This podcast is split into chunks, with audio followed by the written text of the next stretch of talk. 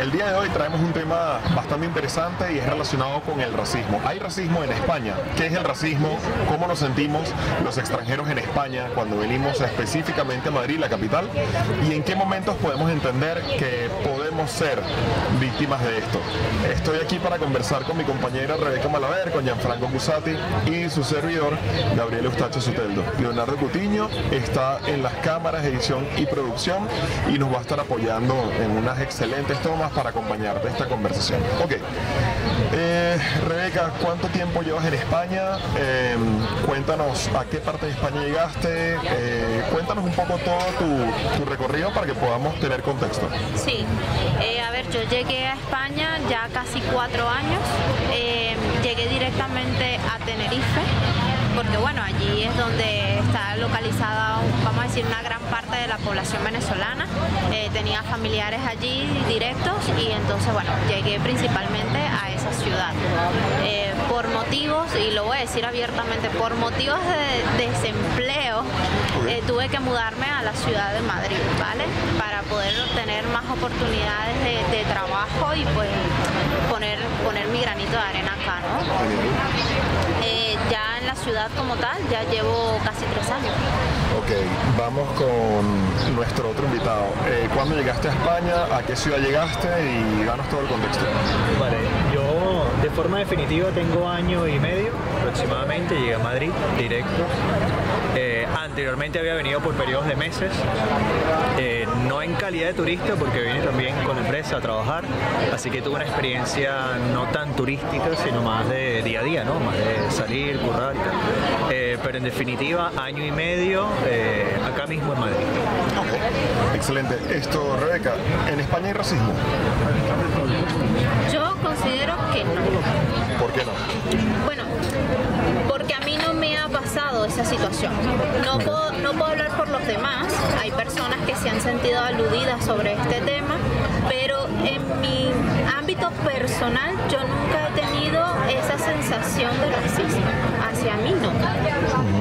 ¿Lo has visto hacia otras personas o lo has sentido hacia otras personas? Ni siquiera en mi entorno familiar y te puedo decir que mi familia es de raza morena. Y ni siquiera con ellos nosotros hemos sentido algún tipo de racismo. En tu caso, ya has estado mucho tiempo encerrado por pandemia. Podemos decir que no ha sido fácil poder interactuar con el mundo, pero en ese tiempo que has estado, ¿tú has sentido, has visto has percibido algo parecido a? Personalmente ni yo ni mi familia hemos recibido malos tratos ni siquiera desde parte de la administración pública porque bueno, eh, deben conocer que cuando vienes como extranjero, bien sea como europeo o como latinoamericano, te tocan hacer muchísimos procedimientos administrativos acá y ni siquiera en todos esos procesos administrativos hemos recibido un maltrato o, algo similar a, discriminación o racismo. Pues racismo es la, ideología de discriminar a personas por, por algunos aspectos. Eh, pero para nada, no hemos recibido. Sí, eh, surgieron dos noticias el año pasado, eh, muy puntuales, muy, sí, muy puntuales. una en el metro, donde una familia origen ecuatoriano recibió unos malos tratos de parte de, unos, de unas niñas, pues realmente creo que nada hasta menores de edad, pero que bueno, que sabemos que estas personas vienen de unos núcleos familiares, ya, tendrán su, su, contexto, pero fueron dos aspectos puntuales eh, que salen en la noticia, fue un escándalo eh, y de inmediato lo que es la seguridad nacional actuó y bueno, tomaron las medidas correctivas necesarias. La verdad es que creo que está bastante controlado. Ok, yo personalmente en, en 20 años que llevo en España he tenido dos episodios. Uno era una persona que estaba claramente, bueno, con una, un episodio, digamos, de salud mental que no, que no era, o sea, una persona que estaba mal. Eh, y un segundo episodio que fue una confusión. fue un comentario que malinterpreté totalmente, no, no era lo que yo había entendido y tuve que aceptar de que bueno, fue un error, no, no fue eso pero sí hemos visto, como ha dicho Jan, episodios en internet, hemos visto videos, eh, creemos que hay personas que sí lo han vivido, porque bueno, son videos que no están, no, no, son actores, ¿no? Eh, vamos entonces no basarnos en nuestras e-, experiencias personales, sino en estos videos y vamos a tratar de entender cuál fue el contexto, por qué se llegó allí, bien, Y por otra parte le vamos a contestar a un video que hemos visto allí en internet, en YouTube, donde hablaba un, un, chico que creo que es venezolano y decía que sí, que hay racismo porque aquí no le dan trabajo a los extranjeros en la administración pública. Eso lo vamos a hablar después. Primero vamos a hablar un poco sobre en qué contexto se puede dar estos videos que hemos visto en internet. Tú has dicho, bueno, son unas chicas, parece que eran menores de edad. Yo vi el video, creo que iban drogadas o bebidas. Eh, posiblemente hogares desestructurados, posiblemente chicas de un entorno hostil, eh, que no solamente seguro ese día tuvieron problema con esta familia extranjera, seguro tuvieron problemas con más gente. Entonces me gustaría que repasáramos estos videos en internet, dónde se suelen dar, cómo suele ser ese contexto, Rebeca. Bueno, la verdad es que yo creo que son casos muy puntuales, como lo ha dicho Gianfranco, no es el común ver este tipo de cosas. De hecho, fíjate que en cuántos años llevas tú aquí y apenas has manifestado que has visto dos ocasiones en las que posiblemente tú malinterpretaste porque estás condicionado a que otras personas te juzguen, sea por raza, por cultura o por, o por religión, ¿no?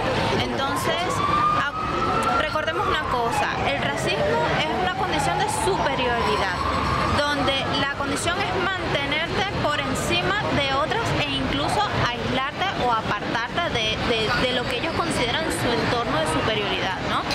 Entonces, yo creo que estas cosas y el entorno en el que se dio son cosas muy puntuales que no es común, o sea, nosotros no vamos en el metro andamos viendo este tipo de escándalos todos los días.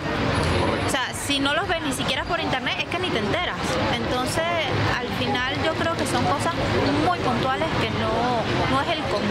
Totalmente. Jan, ¿en qué contexto crees que se dan estas situaciones? Mira, yo digo algo, si existiera el racismo como tal, existieran grupos, porque es una ideología, el racismo es una ideología, y existieran grupos organizados para perpetrar este tipo de acciones. Por lo tanto, los veríamos mucho más frecuentes en el metro, en la calle, en los cafés, en todos lados. Entonces, yo creo que eso es otra muestra que, en los que te digo que el racismo no hay. Sí hay tontos en la calle, como niñas eh, en otros estados mentales y tal, eh, que, que, por algo, por ser, eh, demostrar que son las más violentas, para que la respeten, X o Y, pueden, pueden tener actos discriminatorios, bien sea por sexo, por, por raza, por lo que sea. Pero, pero bueno, es algo, es algo puntual. Y el contexto se deja en eso, en, en personas que están la verdad, fuera de sí, porque realmente no hay, no, yo no veo una causa justificable para ser racista, ni mucho menos, ni, ni discriminar a nadie. Eh, por una causa justificable.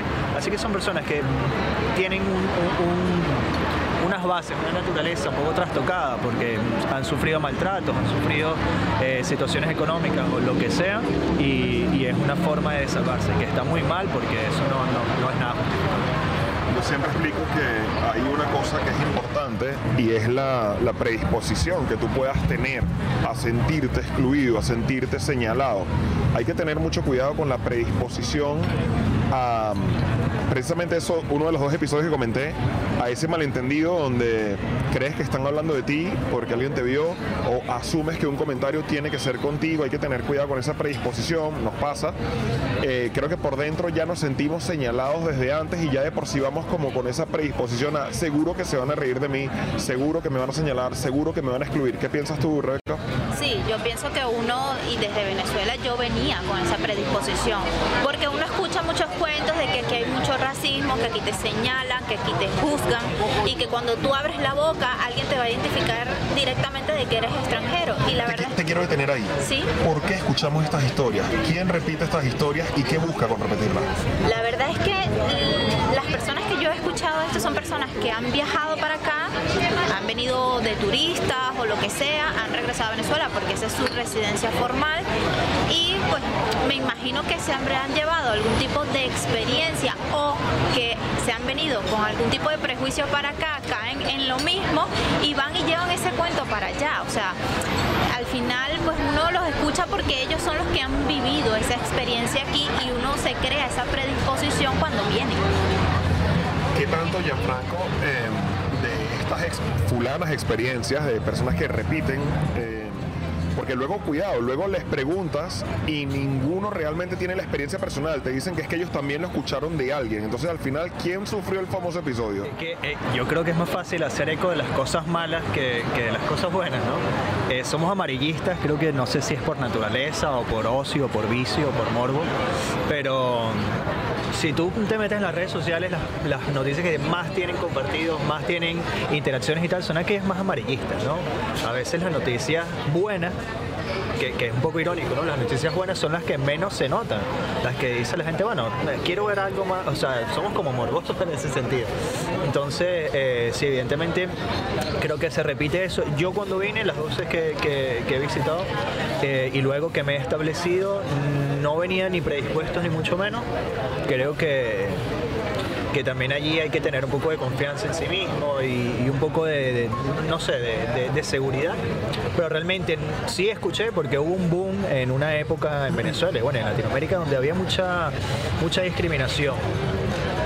Pero creo que era más el poder de los medios de reproducir, multiplicar las malas noticias que las buenas. Totalmente. Eh, quiero hacer un, breve un breve apunte.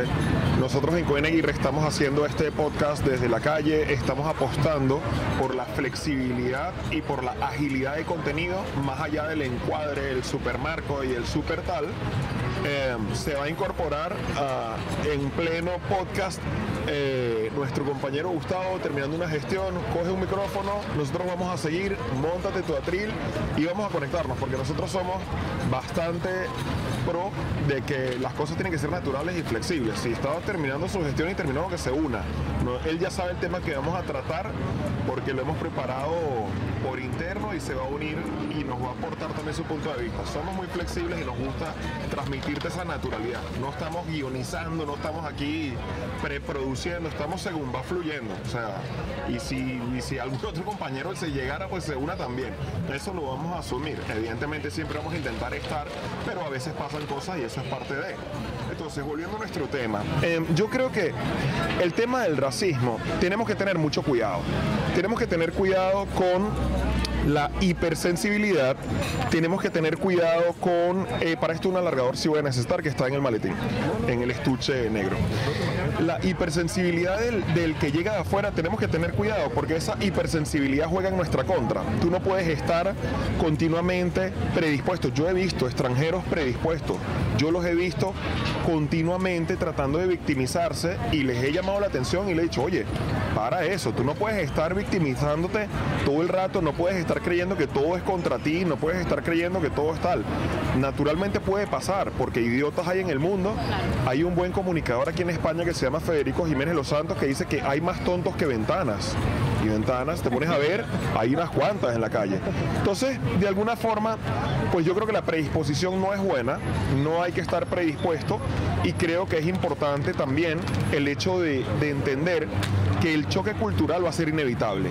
O sea, es inevitable que tú has venido a otro país, a otra cultura, y aunque hablamos todos español, como dicen muchos de mis clientes argentinos, no hablamos lo mismo, no, es el mismo. Es el mismo idioma, pero no es la misma intención, no es la misma forma.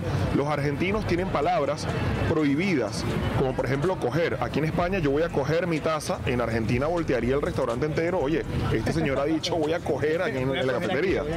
Esto, aquí en España... Eh, joda no, no, no, es una palabra que tú puedas decir en un entorno, digamos, corporativo, público y tal. En Argentina una joda es un vacilón. No está mal, no está mal visto. En España en la publicidad de los pañales dicen culo. En Latinoamérica en la televisión no puedes decir culo. O sea, manos en la cabeza, ha dicho culo. Ay, todo el mundo a correr. En la publicidad de los pañales y en, la, y en las caricaturas, los dibujos animados para niños que, que de hecho lo, me, lo noté hace muy poco con mi hija, que veo dice culo y yo digo, ya va, ¿qué está pasando aquí? O sea, quita eso. Pero, sí, sí. fue muy cómico. Esa comiquita, esos dibujos dicen culo, eso es una grosería. No, o sea, por eso el choque cultural es inevitable y hay que estar preparado para el choque cultural. El choque cultural va a pasar, el choque cultural va a llegar, bien, y lo que tenemos que entender es simplemente nos toca adaptarnos, nos toca adaptarnos. Eh, lamentablemente el que está viniendo de afuera somos nosotros, el que está viniendo a sumarse aquí somos nosotros, no es que el país se va a sumar a nosotros. Ayer, eh, para la fecha en que hemos grabado esto, ayer hicimos un live interesante donde uno de nuestros seguidores argentinos decía, es que tenemos el feeling cuando llegamos de que aquí nos están esperando y aquí no nos está esperando nadie. Aquí el mundo ya está funcionando antes de ti. O sea, tú tienes que llegar y sumarte. Realmente no es que tú vas a llegar y, bueno, aquí eh, he llegado yo, que empiece todo a funcionar. No, no, aquí ya funcionaba todo antes de ti, muchos años antes de ti, ¿no? Ok, Jan, por otra parte, em, vamos ahora a otro tipo de enfoque, ¿no? ¿Qué es lo que, lo que supone para aquellos que dicen que hay racismo a la hora de encontrar un empleo. Este famoso video que vimos donde la persona decía, no, es que aquí, por ejemplo, eh, eh, en una empresa eh, es por enchufe y si eres extranjero no vas a tener oportunidad. ¿Tú crees que eso es real? No, no para nada y, hay, mucho, hay, muchos ejemplos en la calle. Yo creo que es un comentario que no se basa en nada real, en ningún dato eh, registrado, ni mucho menos. Aquí no pretendas tampoco llegar y al primer día siendo, bueno, un profesional y demás, sí, muy bien, muy bien, felicidades por tu título, eh, pero no por eso eh, tienes ganado el cielo en cualquier empresa y mucho menos en las empresas grandes, ¿no? Recordamos que además eh, estas alturas ya de la vida el título es simplemente una herramienta, simplemente una cualificación que te has ganado con mucho esfuerzo y mucho mérito, está bien, pero es simplemente un papel al final. Eh, lo que realmente vale es lo que tú puedes demostrarle a la empresa. ¿Tú crees que, tú crees que por ser extranjero en una empresa española em, van a prescindir de ti siendo un elemento que aporta valor a la organización? Entiéndase valor económico, valor humano, valor profesional, ¿tú crees que van a prescindir de ti por el hecho de que seas extranjero? Ojo, considerando que aportas igual o un poquito más, porque si aportas igual puedes sentirte en cierta desventaja, pero si aportas un poco más o bastante más que un local, ¿tú crees que van a prescindir de ti por ser extranjero? Para nada, para nada. Y sería, sería algo absurdo, porque tú como empresario eh, tienes que ser objetivo en todo sentido. Y como empresario lo que quieres es generar el mayor, la mayor riqueza con, con los recursos que tienes, ¿no? la eficiencia de los recursos. Y al final, si tú tienes a un trabajador, sea quien sea, de la, de, raza, de color, de como quieras clasificarlo, que te está aportando eh, más que la media, que tú no prescindes de él. Como empresario, como buen empresario, no lo haces. Y para ser buen empresario es una empresa exitosa y por lo tanto estamos hablando de estos casos que, que hacen referencia. No tiene sentido.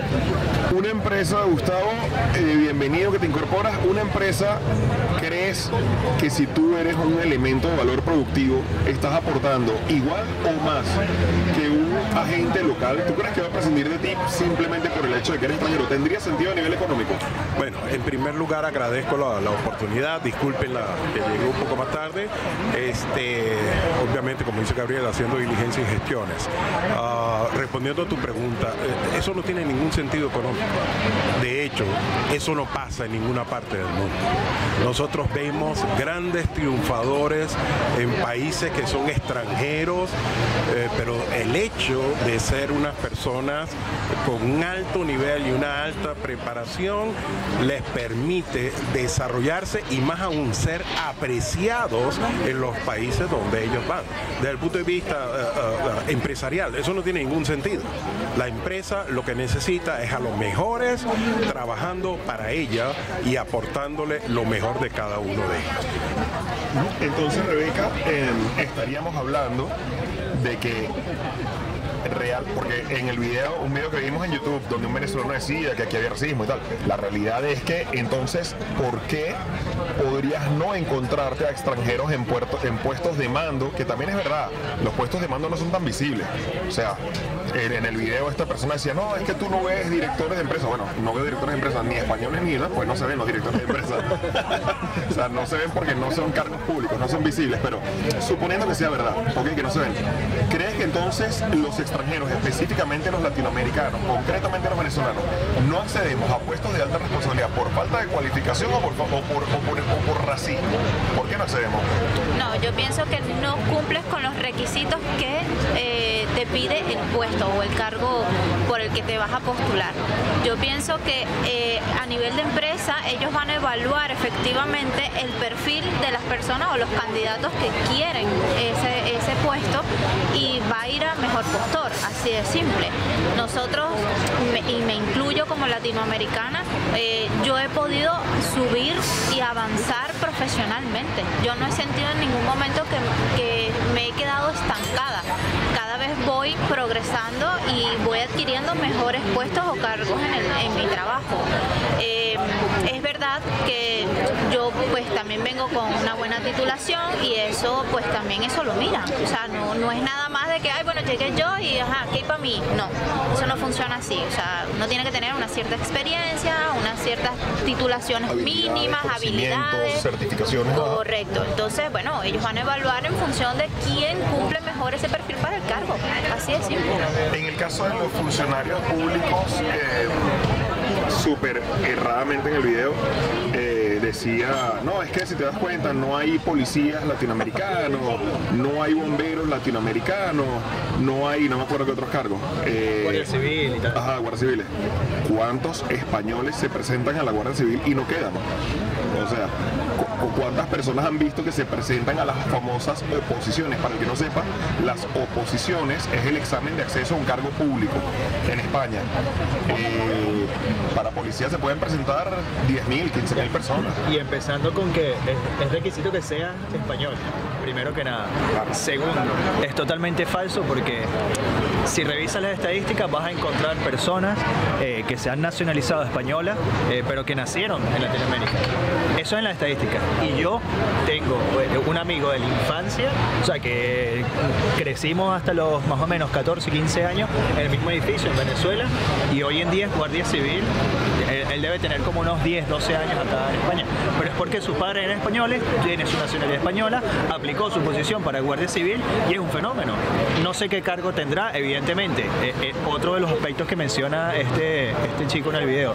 Que bueno, militares hay, sí, que militares hay, pero generales, altos coroneles no hay. Bueno, evidentemente, si no tienes 50 años en, el cuerpo, no has eh, cumplido, o sea, eh, que es un poco, un poco absurdo. O sea, si tú pretendes llegar, como decía este Guille, el argentino ayer, si tú pretendes llegar y que aquí te estén esperando para darte el máximo, claro, o sea, olvídate que esa, no es la realidad. Totalmente. El tema de los militares y, y el tiempo. Algo, algo que es bien importante eh, eh, en todo este planteamiento original de este joven que dijo, ah, hay algo que tenemos que quitarnos de la cabeza y tiene que ver también con lo que mencionaron hace un momento, que tiene que ver con la predisposición lamentablemente hay la costumbre de hablar de xenofobia y de racismo basado en el fenotismo, ¿ok? En el fenotipo de la persona. Eso es un error. Hoy en día, hablar de que el americano es blanco y de ojos azules, eso es mentira. Hablar que el español es blanco y tal, el latinoamericano es moreno, eso es mentira. Ya eso no existe. Es por eso que la persona dice que no los ve, porque se está guiando es por el fenotipo de la persona. Pero tú no sabes cuántas de esas personas, claro que sí son nacidos en América Latina y muchos de ellos han sido formados en América Latina. Por eso él dice, ¿cuántos latinoamericanos han visto? Pero es que no es por verlo. Eso es más o menos como tomar una, una lista en, Estados Unidos de personas y ver puros apellidos hispanos y decir, todos estos son latinoamericanos. No, no, no. Hay un montón de filipinos que tienen apellidos hispanos y no hablan ni siquiera español y no tienen el fenotipo de América Latina. Entonces, allí es donde viene el primer error. El, segundo error es en utilizar o confundir los términos hay algo bien importante. Xenofobia es eh, racismo, es lo que se llama eh, separación por razas, es decir, restricciones, limitaciones por raza. Xenofobia quiere decir eh, rechazo a los extranjeros, pero también existe el chauvinismo, que lo que significa es lo nacional es mejor que todo lo extranjero. Entonces, allí cuando se utilizan como sinónimo y se van mezclando y se van utilizando, se pierde lo que la esencia de lo que estamos buscando. ahora sí respondiendo. Obviamente, como dice Jan, una carrera militar es una carrera que lleva años. Evidentemente el fenotipo del, de España está cambiando no lo vamos a ver, yo creo que ni siquiera en 5 años, pero 10, 20, en 30 años vamos a ver cómo ha cambiado totalmente el fenotipo del español y ahí sí vamos a ver a un montón de generales este, eh, con, distintas características, nacidos fuera de, España y muchas cosas, pero tenemos que darle tiempo al tiempo. Además de que España ha sido un país de, de emigrantes, España ha emigrado muchísimo, España ha salido eh, no solamente a Latinoamérica, Argentina, Venezuela, Colombia, México, Chile, Perú, tal, sino también a Suiza. Los españoles fueron mucho a Francia, los españoles fueron mucho eh, eh, por Europa. Entonces el español está claro de que su abuelo fue extranjero, su abuelo emigró, su bisabuelo emigró. Y ahora en esta segunda parte quiero, para cerrar el tema del laboral, quiero cerrar con un apunte.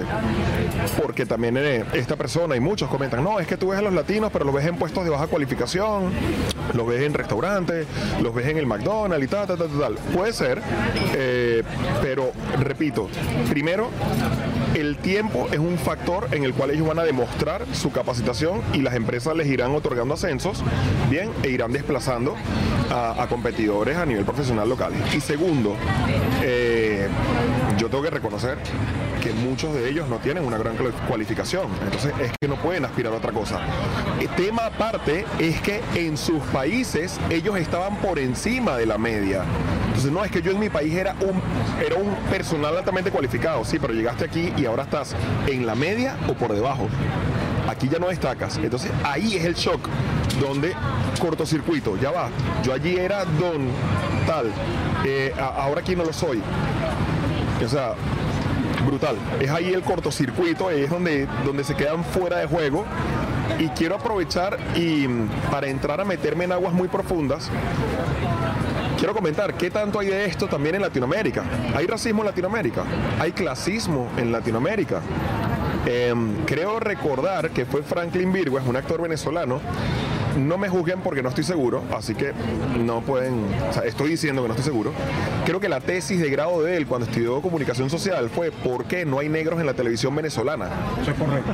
Venezolana, no te hablo de la televisión suiza. ¿Por qué no hay negros en la televisión venezolana? Rebeca, ¿tú recuerdas alguna publicidad en Venezuela con alguien negro? Honestamente en este momento no. ¿Ya? No, pero ¿cómo se llama este que, que actúa contigo, Simón? Coquito. No, digo publicidad, una publicidad. Eh, una cuña, un spot. Sí, no, tengo buena memoria, pero no, no, recuerdo tampoco. No, yo no, recuerdo tampoco. Vaya, vaya, vaya. Va a ser que entonces en Venezuela, por lo menos no otros países, pero va a ser que en Venezuela no somos capaces de recordar una publicidad con un negro en la televisión. Rebeca, mencióname. Ah, no, no, sí, uno, recuerdo, ¿eh? No, a, a, Henry Steven en el, ah, en, el la de Limón. La Avanzán. de Limón. El pobre Henry murió ya. Pero quiero hacer un apunte, me voy a poner dramático y me voy a poner de cristal, como precisamente los que acusan a esto el tinte de la publicidad era el negro gracioso cantando con el limón. No era el galán que se fuma el cigarro y se toma el brandy. No, me voy, a poner sensible. Ah, estamos hablando de la hipersensibilidad, me voy a poner hipersensible también. ¿Cuál era el tono de la cuña? El tono de la cuña era mi limón, mi limonero, entero gusto más, que gracioso es, pero no era, no era te presento este galán negro. O sea que en Latinoamérica tenemos lo nuestro a lo mejor. A lo mejor es que somos perfectos para rasgarnos las vestiduras fuera de Venezuela, pero no recordamos lo que había allá. Sí, pero, pero, ahí es donde está la cosa también. Cuando lo queremos llevar al fenotipo, Venezuela es un país sumamente mezclado. Totalmente. ¿Ves? Entonces, en verdad, tú te puedes encontrar un fenotipo, claro, sí tiene que ver con la proyección. Eso es totalmente cierto y no quiero ser tampoco hipersensible, pero sí hay algo de eso. Sin embargo, todos esos blancos de ojos claros, de ojos azules, tal, tal, son tan venezolanos como nosotros. Porque Venezuela es un país, la sociedad venezolana está sumamente mezclada. No, pero quería hacer el juego a los hipersensibles. Correcto. esa hipersensibilidad que tienes aquí no la tenías allá. Aquí resulta que todo te duele, todo tal, pero allá no te dolía nada.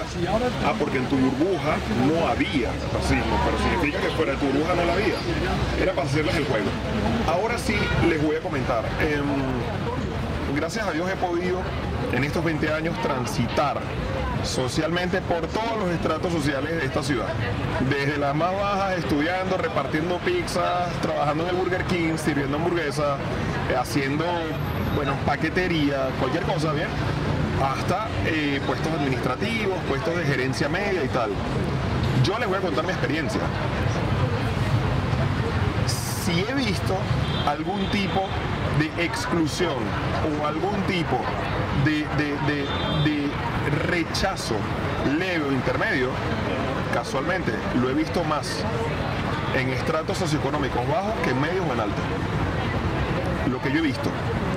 Yo he visto más eh, eh, esa separación a no, este puede ser de fuera, lo he visto, lo he percibido más en estratos sociales bajos que en altos. ¿Será que los estratos sociales altos viajan, tienen más acceso a la cultura, más acceso a ver que hay un mundo muy grande y que espérate, o sea, sí, España está muy bien, pero hay un mundo muy grande allá afuera, ¿ok? Esto me recuerda a los famosos, Venezuela tiene las mejores playas del mundo, bueno, tiene playas muy bonitas, pero vamos a calmarnos porque hay playas espectaculares en todo el mundo, o sea, vamos a calmarnos. Punta Cana es una maravilla, Cancún es una maravilla, la Polinesia Francesa es una maravilla, Bora es una maravilla, o sea, vamos a calmarnos, ¿no? Hay playas muy bonitas en todo el mundo. Entonces, esto, sí me he encontrado con eso. ¿A qué punto quiero llegar? Son aguas muy profundas. Eh, por ahí leí en internet un concepto que creo que se llamaba aporofobia. Esto es, las personas que sí sufren de este mal, que sí tienen algún tipo de rechazo hacia otros, será que en lo que entendí el concepto de aporofobia, no es rechazo al extranjero, es rechazo al extranjero pobre. Claro. Porque ese mismo, que lo hemos visto como es visto en internet y en algún partido de fútbol, rechazan, pueden rechazar al extranjero que, que viene en la patera, en la balsa y tal, pero al extranjero que marca los goles y es millonario no. O sea, no me molesta el negro del Real Madrid, me molesta el negro que está en la manta vendiendo cueritos. Voy a entrar en los que sí sufren de racismo. ¿Creen que son igualmente racistas? O sea, ¿qué sentido tiene que no te moleste el negro rico millonario y si te molesta el negro de la manta? Entonces el problema no es que sea negro, el problema es que es pobre. ¿Qué piensas de esto, Rebeca? Sí, yo pienso, en eso sí he visto yo aquí, que hay una especie de separación entre aquellas personas que son más pudientes que otras y que efectivamente pueden tener más oportunidades de desarrollo aquí por su, vamos a decir, por su condición económica, ¿por qué no? Eso creo que sí lo he visto aquí. ¿Lo has visto en Venezuela? No, en Venezuela también, creo que sí, yo, a ver, en el mismo ministerio donde mi mamá trabajaba, se veía muchísimo esa clasificación entre los que eran, vamos a decir, obreros y tal, a los que eran administrativos, que ya era otro tipo de clase, a los que ya eran gerentes o directores, por supuesto. Entonces, el doctor. pero, pero ya de por sí, en esas últimas dos o sea, de los que son administrativos a obreros, ya, perdón, obreros, ya se veía esa diferencia y yo sí creo que es como una especie de clasismo. Yo creo que es a nivel global. ¿Hay rechazo al extranjero o hay rechazo al pobre? Yo, yo creo que tú acabas de dar en el clavo. El problema es no es no es rechazo al extranjero, es rechazo a la condición de la persona que viene. Eso es evidentemente lo que sucede. Hay, hay, un, hay un- una historia famosísima. Hay un jeque árabe que no me acuerdo cómo se llama, pero él viene todos los años a Málaga o a Marbella. Tiene allí unas mansiones, una cuestión. Y la cuestión es que el tipo, especialmente cuando viene la temporada de verano, contrata personal extra para su supermansión. Pero cuando hablo de personal extra, hablo de 300 personas. Evidentemente las filas que se hacen para la entrevista de trabajo son brutales. Ese árabe no molesta, pero los otros árabes sí molestan. ¿Por qué unos sí, otros no, Jan? Yo creo que puede ser el impacto eh, que puedan hacer a nivel, a nivel social, ¿no? Es decir, se cree que una persona por ser pobre puede hacer más daño que una persona que es millonaria o que tiene un- una posición económica eh, alta necesita hacerle daño a los demás para encontrar sus propios tal, pero que yo creo que está totalmente equivocado, ¿no? Yo, yo creo que la base ahí es lo que trae o lo que quita.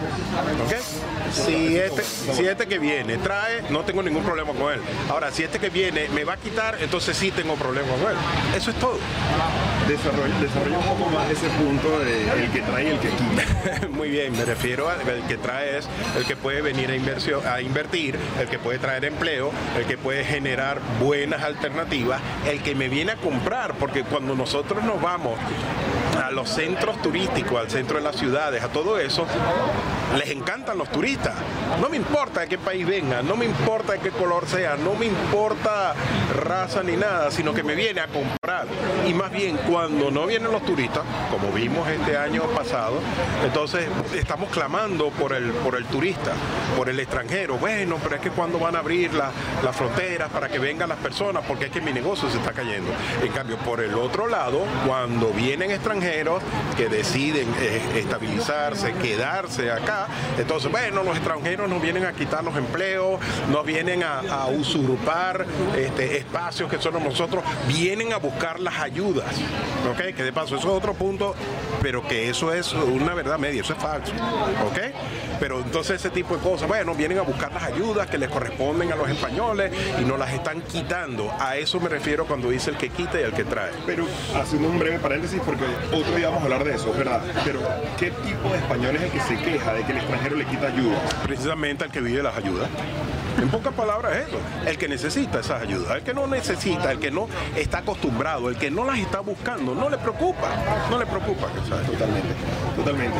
Em, Rebeca, dicho esto, entonces podemos decir hemos hecho este skip o este hueco para hablar de aquellas personas que sí sufren de racismo, que las tiene que haber, porque en todo planeta las hay. O sea, no vamos a decir que no las hay, sí las hay. Hemos tenido la bendición o la virtud. Hemos empezado preguntando si alguno había tenido algún episodio, alguno había tenido. Mira, yo tuve una vez un tío que estaba, estaba fuera de sí, estaba en el metro y estaba loco, deliraba. Y la verdad es que no solamente me atacó, me atacó a todo el mundo. Y la segunda vez fue un, error de, error de entendimiento o de predisposición mía y de mi hermano.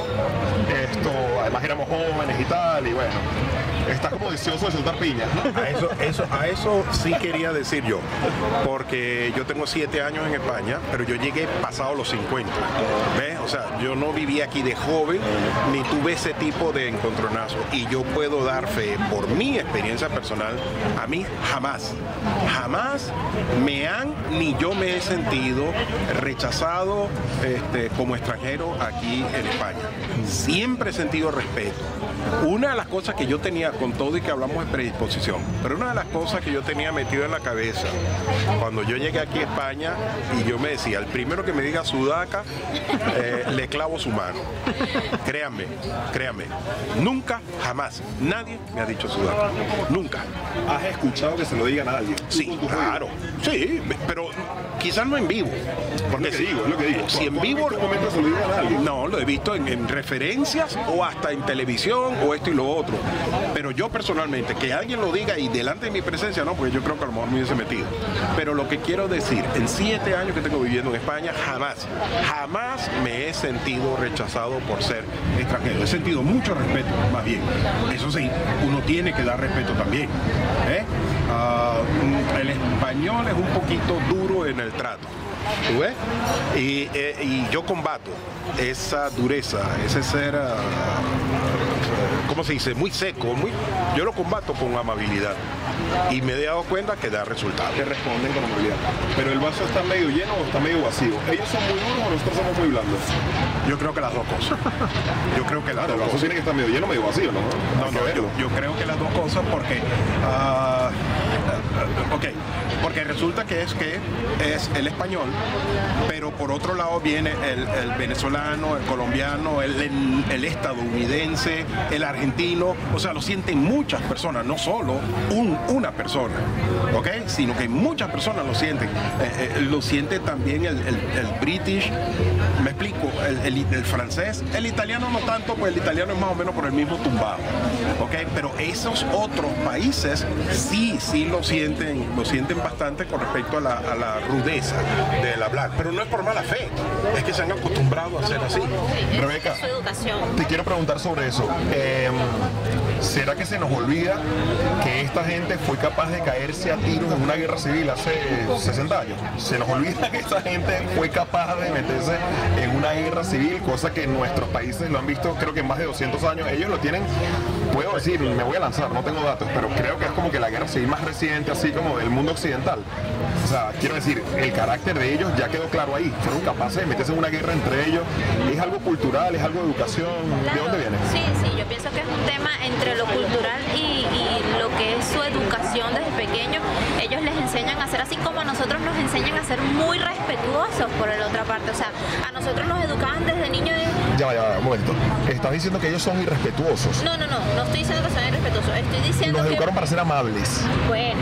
O cordiales. Cordiales, más bien. Eso, yo pienso que no- la educación nuestra, por lo menos la de los venezolanos, eh, era imbatible que tú llegaras a un sitio y no dijeras buenos días, buenas tardes, saludar. eh, o sea, era otro así no la conocieras. Entonces, llegamos aquí y ellos tienen su propia cultura, su forma de ser, su educación, que se les respete y demás, pero claro, hacemos un choque de cultura porque nosotros tenemos una forma de actuar y ellos tienen la suya propia.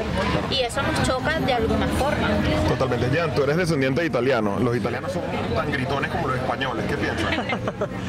Eh, mira, yo creo que a, a nosotros nos hemos desarrollado un entorno como muy mi amorcito, cariñito, tal y cual, y esperábamos recibir ese mismo trato. Pero hay algo muy curioso, que yo eh, eh, últimamente he estado haciendo muchos trámites en la administración pública, y una vez que como que te entiendes con esa persona, no hay manera de que, bueno, ok, ya me diste la información, ya para, ya me tengo que ir. No, se quedan hablando contigo y te quieren contar y contar.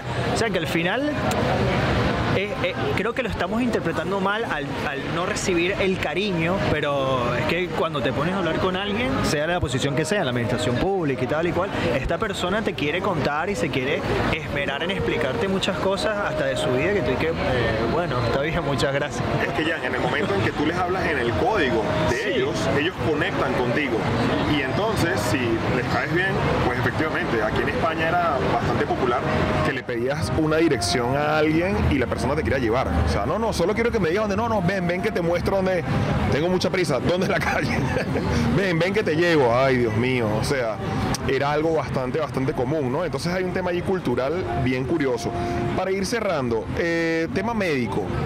Estamos acostumbrados en Latinoamérica los seguros médicos privados y siempre lo digo, en un seguro médico tú eres un cliente y luego eres un paciente. A ti hay que fidelizarte, a ti hay que rentabilizarte, a ti hay que asegurarte, a ti hay que sobarte la cabecita, hay que darte un abracito, al niño hay que darle una chupetita, una piruleta, hay que preguntarte por tu abuela, porque eres un cliente, también paciente, pero eres un cliente. Aquí el médico es un funcionario, no eres un cliente, no tiene que fidelizarte, no te tiene que rentabilizar, no tiene que ganarse tu favor, tiene que curarte. Eh, ¿Qué pasa con los médicos en España y la quejadera eterna latinoamericana? Es que me trata mal, es que es muy seco. ¿Qué piensas sobre esto, Rebeca?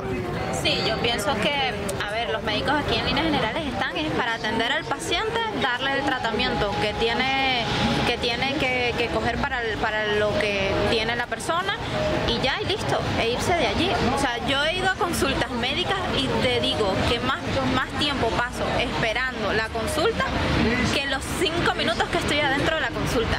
Pero es que el doctor va a lo que va. El doctor, ¿qué te duele? Esto, ok, va, ta, ta, ta, ta, te hace el examen que te tenga que hacer, revisa algún análisis que te hayan hecho previo y, ah, mira, tienes esto, vamos a ponerte este tratamiento y afuera, aquí está tu tarjeta para que vayas a la farmacia a buscar tus productos.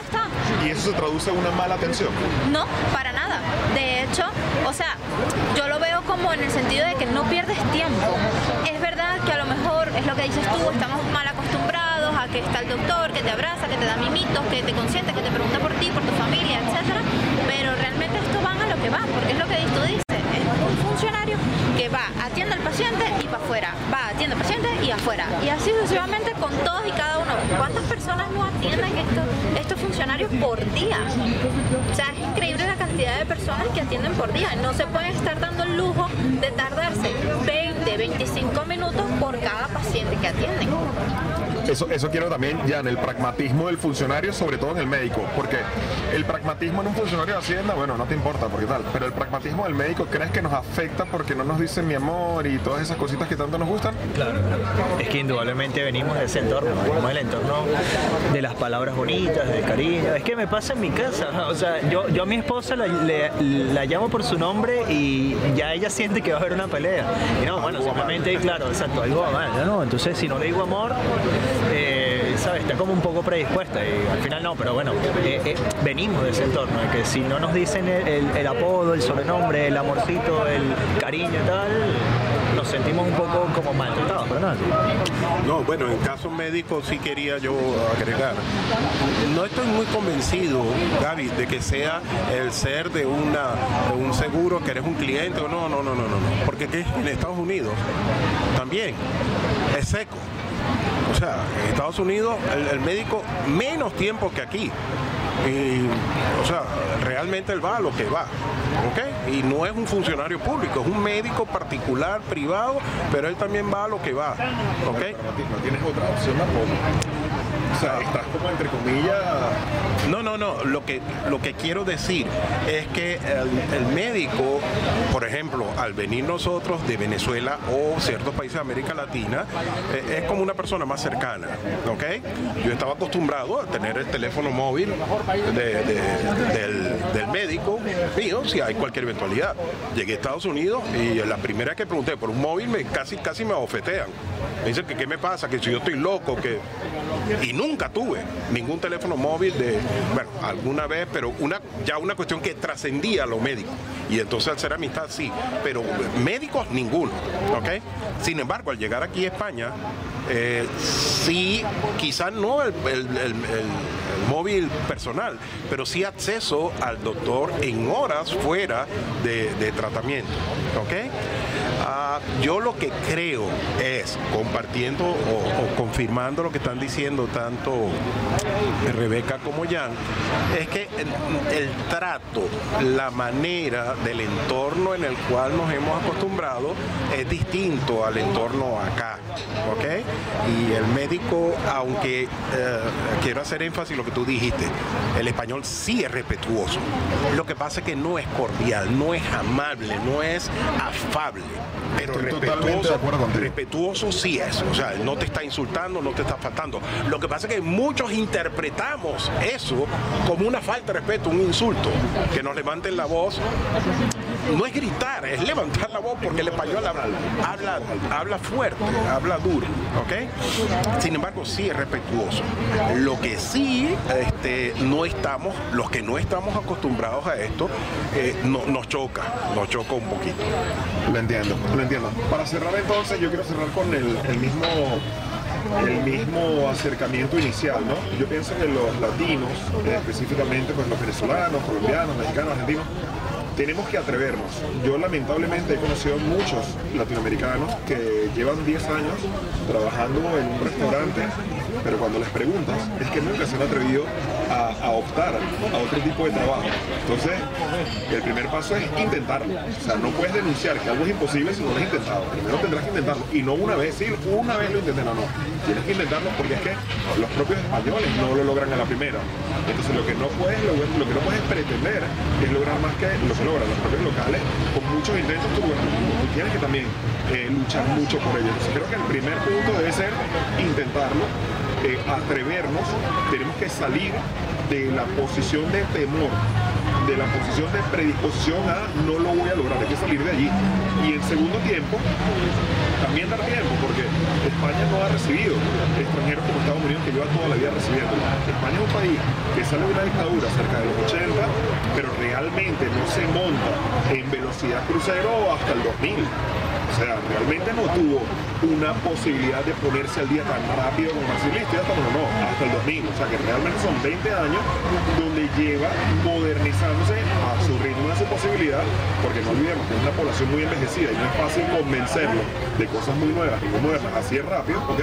Y creo que va a llevar tiempo. Yo eh, pienso que debemos hacer una ronda de conclusiones y creo que el mensaje latinoamericano es, por mi parte sería no a la predisposición y sí al atreverse y sí a trabajar la confianza por dentro de puedo aportar, puedo hacer cosas. No sé qué querrías añadir tú, Rebeca. Sí, yo eh, a lo que tú has dicho creo que sería conveniente añadir que se prepararan para ello. ¿Qué quiero decir con esto? Aquí la población en líneas generales está muy bien preparada para asumir puestos y cargos de trabajo. Entonces, si yo estuve 10 años en un restaurante y me voy a atrever a dar el paso, también tengo que mirar a los lados, qué está haciendo el de al lado, el vecino, el otro, para yo prepararme y estar al mismo nivel que esa persona y poder competir libremente para un cargo. Eso es lo que yo creo. Yo creo que uno se debe preparar bajo las herramientas que sean posibles. Sí, yo creo que seguimos en la misma, en la mismo, en el mismo tono todo. Eh, seguridad, eh, preparación, respeto y bajarle la sensibilidad. Quiero decir primero, tomando desde el principio, ¿ok? Hay que entender que España eh, fue un país de emigrantes, ¿ok? No estaba acostumbrado a inmigrar. Estados Unidos es un país de inmigrantes y fíjense todo el tiempo que le llevó, que le ha llevado poder llegar a este nivel. En este momento en Estados Unidos, eh, la población blanca es minoría es la mayor minoría. Pero si suman todas las otras razas, son más que los blancos eh, estadounidenses. En segundo lugar, al no ser un país de inmigrantes, sino que siempre fue un país de inmigrantes, no sabe o no sabía cómo eh, comportarse dentro de un contexto dentro de sus fronteras. Eh, sin embargo, como tú bien dices, desde el año 2000 en adelante, del siglo XXI, eso ha ido cambiando. Y tenemos que darle unos años más, 10, 20 años más, 30 años más, y nos vamos a dar cuenta de que esto va a cambiar radicalmente. Claro, si estamos pensando en la opinión de cada uno o la experiencia que cada uno puede, eh, puede vivir, las recomendaciones son válidas, no a la predisposición y venir preparado para hacer lo mejor, lo mejor posible. Pero como país, pensar que España dentro de 20 o 30 años sí va a ser un país totalmente eh, diferente a lo que es hoy en día en cuanto a su población y a la distribución demográfica. yo lo he notado en estos últimos 20 años. Queremos invitarte a que sigas eh, viendo información de temas muy interesantes que tratamos en nuestro canal de YouTube. Busca en YouTube Aguirre. Puedes buscar en Spotify, Amazon Podcast, Apple Podcast, eh, Google Podcast, eh. Ya estamos en Anchor, estamos en todas las plataformas. Busca Aguirre, suscríbete. Tratamos temas lo más interesantes posibles para ti. Creemos que te aportan, creemos que te pueden ayudar. Y aprovechando que estamos aquí y con diferentes tiempos de haber llegado, podemos irte dando diferentes perspectivas y estoy totalmente seguro de que te van a ayudar y te van a aportar. Por lo tanto, de momento hoy lo dejamos hasta aquí, desde Madrid, España, estamos en el Café Gijón. Te invitamos, si has pasado o tienes alguien aquí, que se venga, una gran experiencia y van a disfrutar mucho de ello. Que tengas un gran día y gracias por acompañarnos en este largo podcast. Saludos.